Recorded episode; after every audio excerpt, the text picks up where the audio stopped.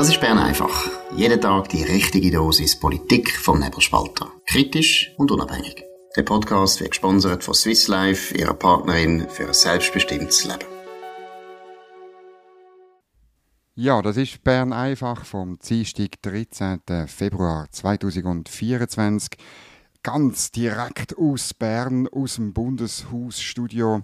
Mit mir am Mikrofon äh, ist der Janik Güttinger. Hallo Janik. Salut Dominik. Und ich bin yours truly, Dominik Feusi. Wir vertreten der Markus ist äh, at an undisclosed location somewhere in the mountains.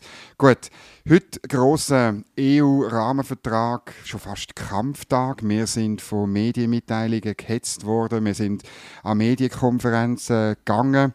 Ähm, äh, auch Medienkonferenzen sind abgesagt worden.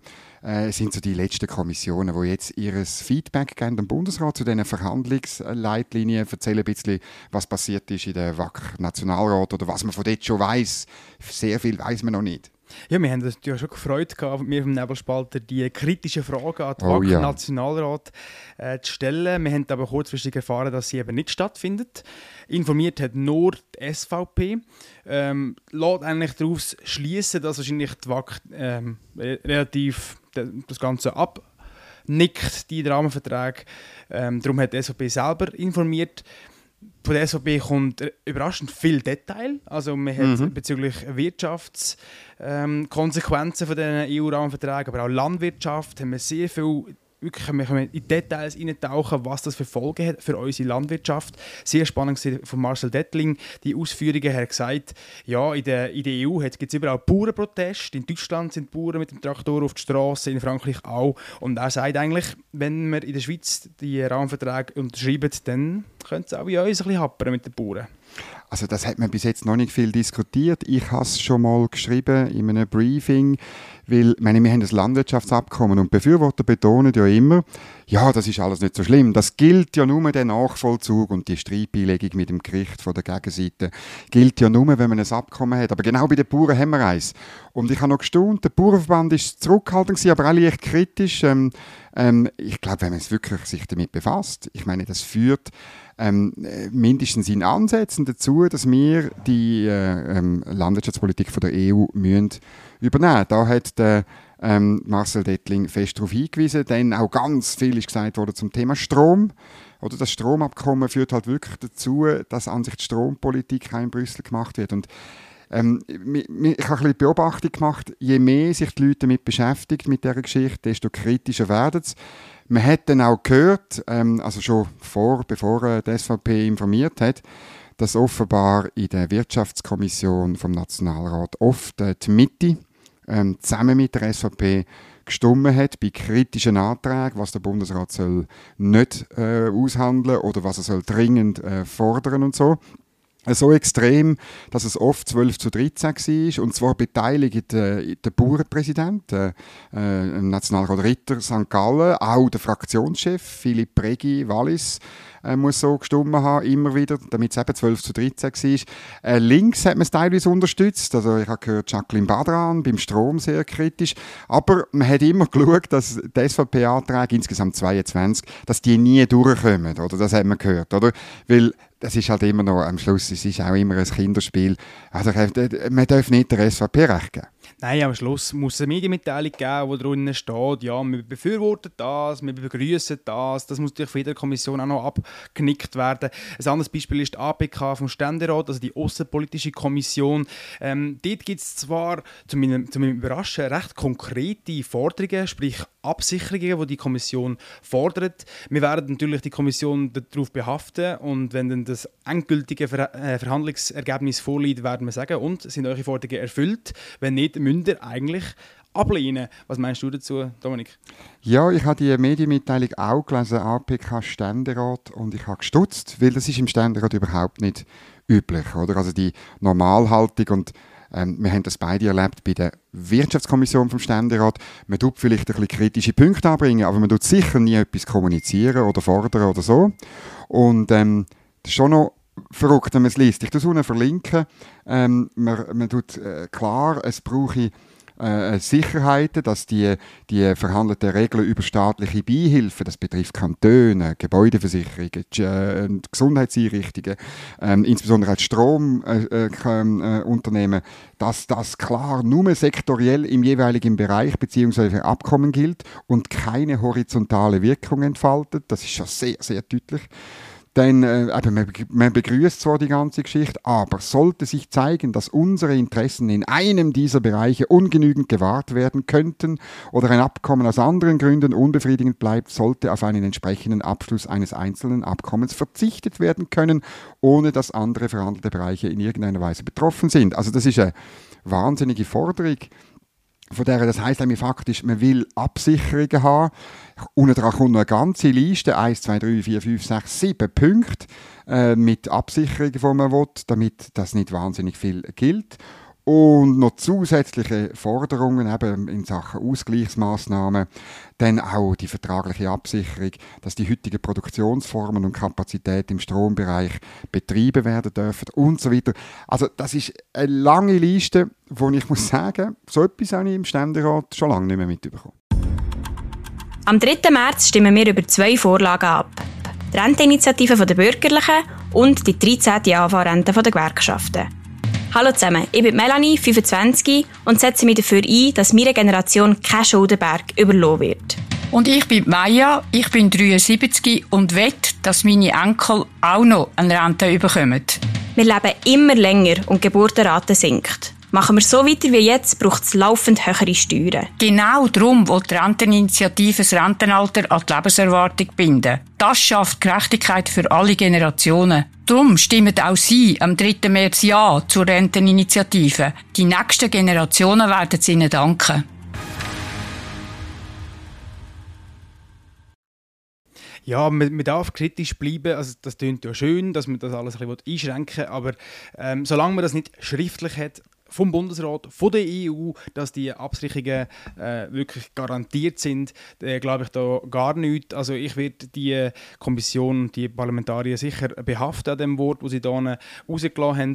Ähm, man kann immer schön sagen, das fordern wir, das fordern wir, aber wenn es dann nicht drin ist im Abkommen, dann muss man auch konsequent sein und sagen, nein, wir haben das gefordert, das ist nicht drin, wir lehnen das ab. Es ist in der Konsequenz ähm, ziemlich hart, was da drin steht. Weil faktisch tut man das Kernstück nämlich die Streitbeilegung durch den Gerichtshof von der EU, tut man anzweifeln. So steht das nicht drin. Aber die Forderungen, die führen faktisch zu dem.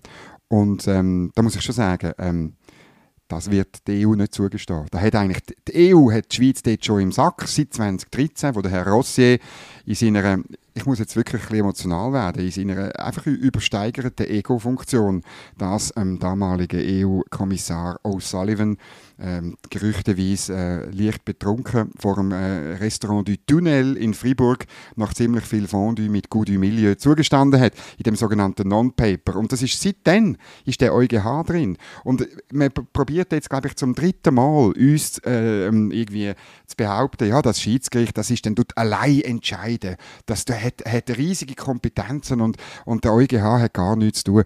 Ähm, und es ist schon, man sieht einfach dieser Medienmitteilung, dass die Ständeräte da das Ignazio Cassis und seine Diplomaten nicht glauben. Ja, aber informiert haben ja nicht nur jetzt Politiker, sondern wir haben auch noch den Arbeitgeberverband, den Gewerbeverband und die Interpharma, die heute informiert haben bezüglich ihrer Position von dem EU-Rahmenabkommen. Dominik, was haben die verschiedenen Verbände gesagt?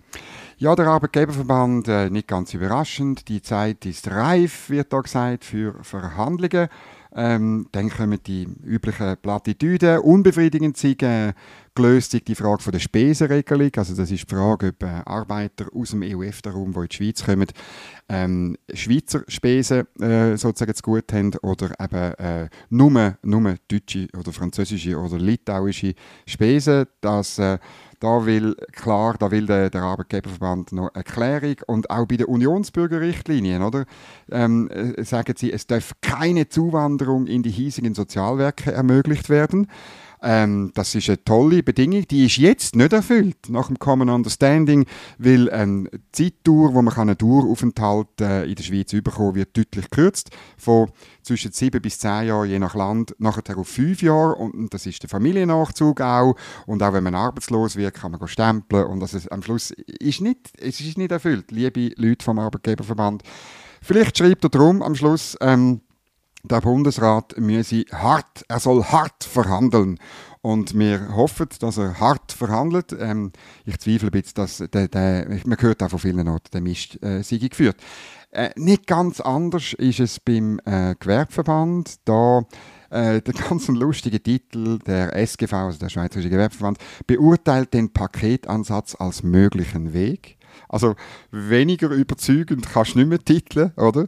Ähm, und äh, er wird dann die Gesamtbeurteilung vom Verhandlungsresultat abhängig machen. Er schreibt aber noch einen Ausbau der flankierenden Maßnahmen. Ihr erinnert euch, das ist da so Gewerkschaften fordern. Der totale Ausbau von dem lehnt der Gewerbeverband ab. Ähm, ja, immerhin. Und Interpharma noch zum Abschluss, die sind immer noch flammend dafür, obwohl sie ja auch schon kritisch festgestellt haben, wie kostenintensiv und wie, wie durchgeknallt EU-Regulierung ist, auch für den Pharmastandort. Aber man muss jetzt das abgeben. Der René Buchholzer wird zitiert.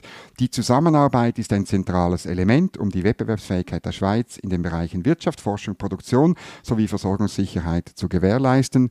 Ja, Zusammenarbeit ja, aber ähm, äh, ich weiß nicht, warum man muss EU-Recht nachvollziehen muss, weil das ist dann eben äh, ein zentrales Element, um die Wettbewerbsfähigkeit der Schweiz äh, kaputt zu machen. Und äh, ja, das gibt mir eigentlich Stichwort heute zu einem Must-Read, so etwas, was wir unbedingt lesen müssen. Ein Interview mit dem Lausanner Professor Howard Yu. Der sagt, Bürokratie in Europa ähm, mache die Wirtschaft kaputt. Firmen sollen in, in die USA und äh, nach China ausweichen. Es droht ein dramatischer Verlust an Wohlstand und das ist genau das zentrale Element. Wenn wir alle die Regulierung übernehmen von dem Brüssel, wo kein liberales Projekt mehr ist, eigentlich seit Maastricht nicht mehr, ähm, dann sind wir zwar innerhalb von der EU, haben wir gleich lange Spieß, aber weltweit sind wir am kürzeren Hebel und wir werden dann auch gleich tiefe Löhne haben, wie in Deutschland, in Litauen, ähm, irgendwo in der französischen Provinz. Ähm, ich erinnere mich an die Medienkonferenz von der SVP, hat das Magdalena Martullo äh, mit ihrer eigenen Art relativ gut gesagt. Oder die Befürworter sagen jetzt, es brauche gleich lange Spieß. Aber jetzt im Moment sind unsere Spieß länger. Und wir sollten unsere Spieß nicht kürzer lassen durch die EU, sondern wenn wir höhere Löhne haben, dann müssen wir auch längere Spieße haben. Das ist genau der Kern von der ganzen EU-Rahmenvertrag, weil es hat mir noch niemand, noch keine Kommission, noch kein Wirtschaftsverband, noch niemand hat mir können verbindlich erklären, warum dass wir uns die institutionelle Anbindung an die EU wünschen. Warum wollen wir das? Weil das bringt, wie du sagst, es bringt mehr Bürokratie, es bringt mehr Aufwand für, für die Unternehmen äh, und im Endeffekt mehr Kosten. Ähm, dass wir eine geregelte Beziehung mit der EU, das kann ich verstehen, weil das ist unser Nachbar. Das haben wir ja. Das haben wir ja. Ähm, aber das ist nicht das Argument für eine institutionelle Anbindung. Und ähm, man, versucht immer wieder auszuweichen in dieser Frage. Oder? Wir, wir, wir vom Nebenspalt wir stellen die Frage jedem, der sich für das Rahmenabkommen einsetzt, warum wollen sie eine institutionelle Anbindung? Und es kann sie einfach niemand beantworten. Gut, es ist halt so, weil die EU natürlich die will, oder? Dann muss man das aber auch sagen. Dann soll man doch sagen, die EU ja, will das. das und, und dann kann man sagen, wir wollen das ja oder nein. Weil ich will das sicher nicht. Ich will können, mit meinem Stimmrecht können entscheiden, was in der Schweiz gilt und was nicht. Und das ist einfach noch stark eingeschränkt mit diesen EU-Rahmenverträgen ist die politische Dimension. Noch ein kurzes Zitat von dem Howard Yu, Professor in, in, in Lausanne und letztlich eben aus Asien stammend, also eben ein, ein, ein weltoffener Mann. Er wird gefragt, eben, um den Wohlstand zu sichern, strebe der Bundesrat eine Annäherung an die EU an und ob das der richtige Ansatz ist. Und dann sagt er, ich zitiere, die Schweizer Industrie muss über Europa hinausblicken. Europa neigt dazu, zu langsam und konservativ zu sein. Richtlinien aus Brüssel konzentrieren sich hauptsächlich auf Datenschutz und Regulierung. Sie hemmen die Innovation. Zitat Ende. Schaut, es ist ganz einfach. Man muss weltoffen sein statt europhil dann kommt alles gut. Äh, der, ähm, äh, der, Edgar Schuler hat gerade das Interview gemacht, fragt er nach, bedeutet dies, dass eine weitere Annäherung an die EU falsch ist? Dann sagt er, äh, Howard Yu, Zitat, die Schweiz kann es sich nicht leisten, sich von den langsamen Entscheidungsprozessen in Europa bremsen zu lassen. Banken, Lebensmittel und Pharmaindustrie müssen sich stärker an das US-Ökosystem anpassen. Ein Blick auf die jüngste Rangliste der Pharmaindustrie spricht Bände. Also drum, Interpharma, noch nochmal nachdenken. Könnt vielleicht einmal wo kann man zu Basel an einen ruhigen Ort gehen? Das ist noch schwierig. man muss einfach mal die Zahlen anschauen. Die, die europäischen Volkswirtschaften die, die sind am Stagnieren. In Amerika geht es blendend, obwohl immer wieder Warnungen gemacht werden, dass, de, dass der Wirtschaft nicht gut geht in Amerika. Äh, in Amerika geht es super, in Europa sind wir am Stagnieren. Man muss nur auf die Zahlen schauen, dann ist es eigentlich selbstverständlich, wo wir uns daran orientieren Manchmal muss man auch, vor allem mit Juristerei, auf die Wörter schauen und in die Materialien muss in die Tiefe gehen. Du hast heute ähm, äh, Astrid Epine, äh, geborene Wander äh, aus, aus Mainz, äh, heute ähm, Europarechtlerin und Öffrechtlerin und ehemalige Rektorin von der Uni Fribourg zum Löli des Tages ernannt. Warum? Ja, die Frau Epine, das ist die ehemalige Rektorin von der Uni Fribourg, äh, wie du sagst, ist eine Europarechtlerin. Sie hat am Sonntag ein Interview in der NZZ am Sonntag, wo sie ausgeführt hat, dass äh, wenn man ähm, die EU-Rahmenverträge in, einem Ständemeer unterstellt, also das Kanton, die Mehrheit der Kantone muss Ja sagen zu dem Vertrag, das sei verfassungswidrig. Nicht nur, äh, das stehe nicht in der Verfassung, nein, nein, es ist sogar verfassungswidrig und das dürfen wir nicht machen. Und ähm, das habe ich mal genauer anschauen. Ich bin natürlich auch kein Verfassungsrechtler, aber wenn man kurz einfach mal die, die, die wichtigen ähm, Bestimmungen anschaut, dann merkt man, die Frau Ebeni liegt kreuzfalsch. Sie hat recht mit einem Punkt. Es steht nicht wörtlich in der Verfassung, dass ein äh, völkerrechtlicher Vertrag, wo ein, von der Wichtigkeit her wie eine Verfassungsänderung wirkt, das steht nicht in der Verfassung, da hat sie recht. Aber es ist eben ein sogenanntes ungeschriebenes Verfassungsrecht. Und wer sich mit der Verfassung in der Schweiz auskennt, der weiß das. Frau Ebene hat es nicht gewusst. Und wenn sie es gewusst hat, hat sie es verschwiegen. Und das ist fast noch, fast noch schlimmer. Ja, das finde ich auch. Es ist noch verrückt. Wir zwei Nichtjuristen haben innerhalb von wenigen Minuten, also insgesamt, ich glaube, fünf Stellen gefunden. Also wir haben einerseits die Botschaft vom Bundesrat von 1996, wo das so drin steht, wie du es jetzt referiert hast. Dann die Debatte im Nationalrat 1998, Debatte, also im Januar 98, Debatten im Ständerat äh, im Februar 1998. Äh, dann gibt es noch eine Botschaft vom Bundesrat äh, von 2020, wo, es auch um das Staatsvertragsreferendum gegangen ist, wo man das wieder ähm, findet. Und dann haben wir noch einen, äh, einen, einen Kommentar gefunden, also ähm, der, der Biagini-Kommentar, das ist einer der Standardwerke zur Interpretation von der Bundesverfassung, wo das auch, äh, auch drin ist. Das Buch ist wahrscheinlich ähm, im Büro von der Freipine vorhanden. Also wir hoffen, dass die Uni Freiburg nicht so am Verlumpen ist. Wir empfehlen einfach, Bücher muss man auch lesen. Vor allem, wenn man Professorin ist und dann noch Studenten unterrichtet. Das finde ich der eigentliche Skandal. Die Dame, die tut Leute ausbilden der Uni Freiburg. Die Uni Freiburg ist einmal so auch für Staatsrecht ein, äh, ein, sind Koryphäen gewesen, ganz wichtig. Ähm, ich sage jetzt so, so ein bisschen auch, auch ja, als Gegengewicht zu den protestantischen Unis Bern und Zürich ist Freiburg wichtig und man hat sich dort wirklich auch reingestemmt in die, in die Fragen. Professor Jäcki zum Beispiel, ein berühmter Name aus der Nachkriegszeit, wesentlich, äh, wesentliche Werke gemacht und wesentlich auch Leute ausbildet und so weiter. Ja, Frau Epine erzählt Hafenkäse. Also Kritik geht natürlich auch an NZZ am Sonntag, weil die Frage, die müsste eigentlich im Interview drin stehen. Weil, äh, man merkt, der Journalist ist äh, nicht informiert über das. Ich bin auch im, im, beim ersten Mal lesen mit der Frau Epine auf den Leim gegangen, habe das dann müssen kontrollieren, habe gemerkt, dass es nicht stimmt, was sie erzählt. Ähm, eigentlich ist das der Job von einem Journalist und wir haben das im Nebenspalter für sie nachgeholt. Wunderbar, das machen wir gern. Und bei Bern einfach können wir das immer ganz direkt über. Geht auf nebelspalter.ch. Dort ähm, sehen wir noch genau, wie die, die, die Löli-Dame, äh, nicht nur wie sie aussieht, sondern es geht uns um die Sache. Weil es ist wirklich, es ist eben so ein eine Propagandageschichte am Laufen. Dann, ähm, letztes Thema. Der Guy Parmelin hat einen Auftritt gehabt, gerade vor kurzem. Der Guy Parmelin will die Wohnungsnot äh, bekämpfen in der Schweiz. Er hat einen runden Tisch gemacht und äh, ja, was hat der runde Tisch so beschlossen? Ja, da gibt es natürlich auch schöne Wörter wie Innenentwicklung erleichtern und qualitätsvoll umsetzen, Verfahren beschleunigen, genügend preisgünstigen und bedarfsgerechten Wohnraum sicherstellen. Ähm, also eigentlich geht es im Grunde genommen darum, dass man Verfahren kürzt, weniger Einsprachen und äh, ja, ich weiß nicht genau, was liest du daraus, Dominik? Ja, ähm, für mich ist es einfach zu wenig. Für mich muss man bei diesem Thema klar Ross und Reiter benennen. Und es ist einfach so, die Nachfrage ist groß. Das hat wesentlich mit der Zuwanderung zu tun. Und das Angebot ist klein. Das hat wesentlich mit linksgrüner Raumpolitik zu tun, wo Fläche, äh, wo die Fläche beschränkt, wo auch in die Höhe beschränkt. Es gibt hier in Bern, in zentralster Lage, Quartier mit Mehrfamilienhäusern, wo alle vierstöckig sind. Und Paris hat man vor 150 Jahren achtstöckig geplant. Gott verdammt. Entschuldigung. Auch mit, mit Beteiligung von Schweizer Architekten? Auch mit Beteiligung von Schweizer Architekten. Also man muss einfach das richtig deregulieren. Und wo sind die Bürgerlichen, ähm, wo, wo das einfach bringen, der Plan, wo wieder möglich macht. Es geht mir wirklich am Schluss vom Tag darum, dass Menschen, äh, jüngere Menschen eine, eine Option haben, einen Weg sehen, wenn wir schaffen, vielleicht auch als Paar, das zweite, 160, 180 oder auch beide voll, dann werden wir eine Chance haben, einmal etwas selber besitzen.